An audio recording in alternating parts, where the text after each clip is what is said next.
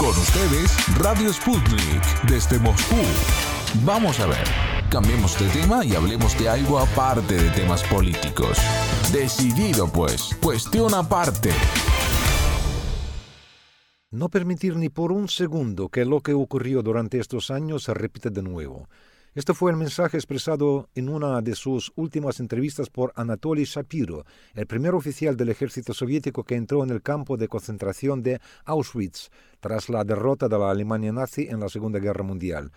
Nuestro compañero Víctor Ternovsky amplía el tema. Saludos Víctor, y se trata de un hecho ocurrido hace exactamente 77 años, el 27 de enero de 1945, y donde el último sobreviviente de los soldados de la Unión Soviética que participaron en la liberación de este campo de exterminio y concentración más grande murió a la edad de 98 años en 2021.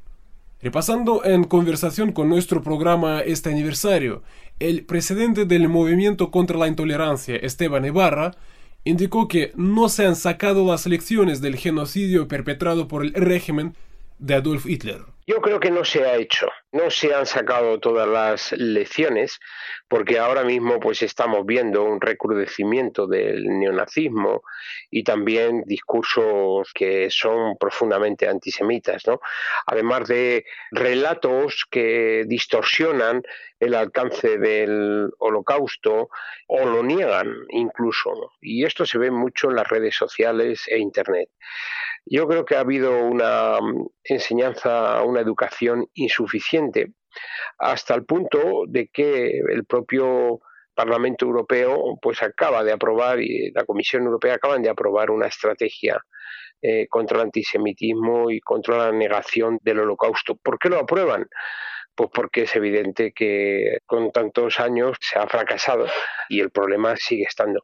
Yo coincido con las declaraciones de ese soldado ruso que entró en Auschwitz y además como personalmente pues he estado bajo la educación y el amparo de también una sobreviviente de Auschwitz que era Violeta Friedman que fue presidenta de honor de mi asociación lo entiendo perfectamente porque eso que dijo él fue lo que dijeron todos los sobrevivientes para que nunca más esto vuelva a suceder. Y hay algunos como Primo Levi, que dijo, si esto sucedió una vez, puede volver a suceder. Y esto hay que tenerlo muy en cuenta para comprometerse con la memoria, con una memoria sincera, con una memoria honesta, que describa las cosas tal cual fueron y que podamos sacar como conclusión que se pueden cometer genocidios brutales y no podemos borrarlos de nuestra memoria porque, como antes comentaba con Primo Levi, pues puede volver a suceder. Muchísimas gracias, señor Ibarra. Además, usted ha dicho sobre borrar de la memoria, ¿no? Que hay que impedir que se borre de la memoria aquel acontecimiento histórico, pero hablando justamente sobre las cosas que se olvidan o que se intenta que se olviden, ¿no? Porque tal como usted ha constatado, fue el soldado soviético la primera persona en uh, entrar en Auschwitz, ¿no? Bien, y resulta que ahora llegamos a una situación en la que constatar este simple hecho ya es constatar una realidad incómoda, porque se busca por parte de algunos medios evitar evitar mencionarlo, evitar que tuvo que ver justamente la entonces Unión Soviética con este hecho tan importante, a pesar de que obviamente que las tropas aliadas también aportaron y también entraron y liberaron otros campos, ¿no? Pero la presencia, digamos, en este estado, incluso el protagonismo resulta que de la Unión Soviética ahora se convierte como en algo incómodo que en el mejor de los casos se prefiere ocultar. Entonces yo quisiera preguntar en qué medida realmente podemos constatar esto lo que yo estoy diciendo. Y yo le preguntaría entonces si así es, ¿cómo es que hemos llegado a este punto?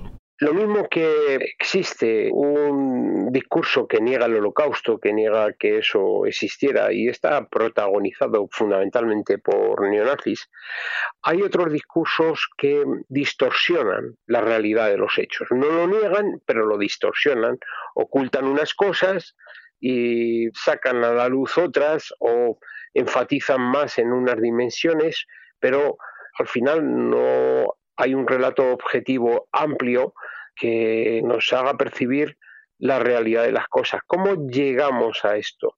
Pues llegamos a esto por la instrumentalización fundamentalmente política. Si aquí nos acercáramos a la realidad de Auschwitz o a la realidad del holocausto y a los campos de exterminio y a cómo trataron a los judíos a lo largo de los años del Reich nazi, pues a lo mejor entenderíamos que estamos ante un problema donde tenemos que posicionarnos fundamentalmente desde una posición ética, cívica, humana, eliminaba a personas porque consideraban que no eran dignas de vivir y entonces las eliminaban, ¿no? La respuesta fue precisamente que todos los seres humanos somos dignos y que la dignidad es lo que de donde se derivan el conjunto de las leyes. Pues hemos llegado a esto por las malas prácticas, por una falta de enseñanza objetiva y sobre todo en estos momentos mucha presencia en internet y en redes sociales, pues por un uso perverso de carácter político de la memoria. Entonces hay que reivindicar una memoria objetiva, crítica, en todo caso crítica, porque se hicieron cosas bien y se hicieron cosas mal, y ser honestos con la realidad y dar a cada cual, como dice el refrán, ese refrán tan conocido, a Dios lo que es de Dios y al rey lo que es del rey. Bueno, pues a cada cual lo suyo, pues que cada cual pueda reconocerse en lo que hizo y cómo lo hizo, ¿no?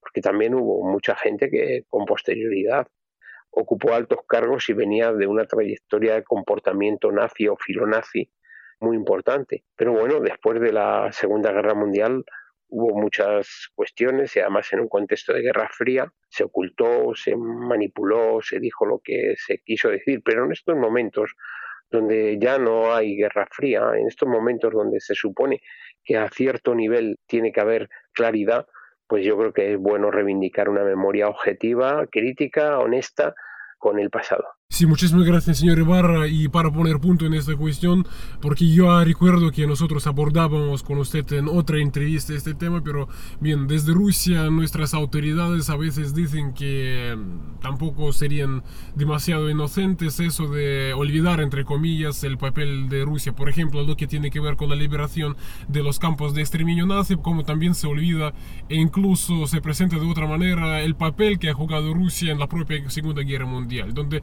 según la parte rusa de lo que se trata, entonces es poner en cuestión uh, el papel jugado por la Unión Soviética y de ahí cuestionar la posición ¿no? en el tablero internacional, si diríamos que obtuvo la Unión Soviética gracias a su protagonismo en la Segunda Guerra Mundial. Entonces así que algunos líderes dicen que estos hechos quizás no serían inocentes. Bueno, yo creo que en política no hay nada inocente, todo persigue algún objetivo, ¿no? Pero desde un punto de vista del ciudadano, lo que nos interesa es saber la verdad. Y yo creo que saber la verdad implica reconocer el sufrimiento que tuvo el pueblo ruso con la ofensiva nazi, los millones de sufrimiento que hubo en sus fronteras, en determinadas comunidades, los eslavos, donde murieron millones y millones de personas, en Rumanía, en Bulgaria, fue una, un área de enorme sufrimiento, ¿no? Y el papel que jugó Rusia luchando contra el nazismo pues fue extraordinario y con mucho coste en vidas humanas. Y lógicamente en la propia entrada a los campos de exterminio, no solo en Auschwitz, sino en todos los demás también, pues eh, Mauthausen y en muchos otros, Bergen-Belsen, estoy hablando de memoria, el papel del ejército soviético fue de primera magnitud hasta el punto de que solo había que preguntarle a los prisioneros que estaban en los campos de exterminio, ¿no? O sea, ellos lo recibieron con mucha alegría porque veían por fin abrirse las puertas del horror, ¿no? Señor Esteban Navarro, muchísimas gracias. Y la última pregunta que quería hacerle, porque es muy importante lo que usted haya constatado, además, eh, cuando empezamos esta conversación, porque usted ha dicho que eh, desgraciadamente hay una tendencia del crecimiento de antisemitismo, ¿no? Yo le preguntaría entonces, ¿y las causas, ¿no? De esta situación? Yo entiendo que es un tema amplio, pero quizás resaltando lo más importante, ¿a qué se debe y por qué resulta que otra vez en algunos uh, círculos, en algunos países, se trata de culpar, por ejemplo, a la comunidad judía de algún otro problema? Entonces, ¿por qué volvemos y por qué se vuelve en algunos casos a esta situación? Bueno, la verdad es que el antisemitismo nunca se fue, no se neutralizó adecuadamente y ahora en situaciones de crisis pues vuelve a brotar porque se utiliza como chivo expiatorio a los colectivos, a las comunidades judías. Siempre son el colectivo expiatorio, a lo largo de la historia lo han venido siendo para todos aquellos que tienen dificultades en su ejercicio de poder interno o externo y entonces señalan siempre a un colectivo, bueno, como acabamos de ver ahora mismo con el problema del COVID. Se ha llegado a correr por redes sociales de una manera extensísima,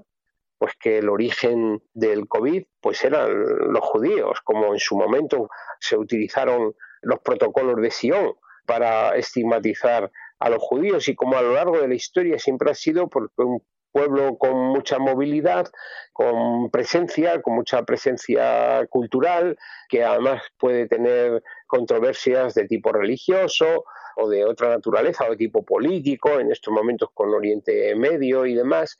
Entonces, bueno, se focaliza y en contexto de crisis, pues esto se dispara.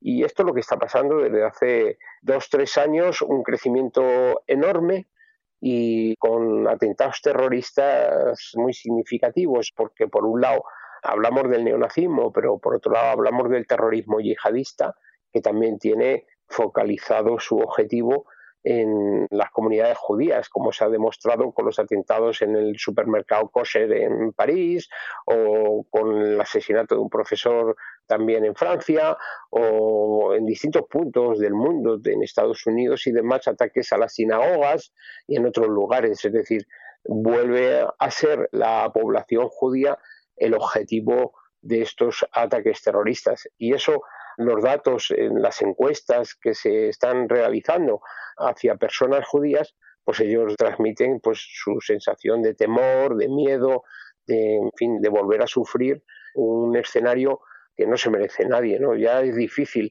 navegar por el mundo y ponerse de acuerdo como para encima que te tengan situado como el chivo expiatorio de todos los males que puedan suceder hoy y en el futuro, ¿no? Entonces llega el COVID, mañana llegará la gripe aviar y dirán que son los judíos y pasado llegará cualquier otra cosa y dirán que son los judíos. Y bueno, es muy fácil porque por mucho que se quiera defender un pueblo, no puede realizarlo contra esas corrientes tan amplias y tan extensivas. Por eso es muy importante educar en los principios de la igual dignidad humana y eso es la clave de los derechos humanos que deben de servir para proteger al pueblo judío, pero al pueblo ruso y al pueblo francés y a todos los pueblos del mundo, ¿no?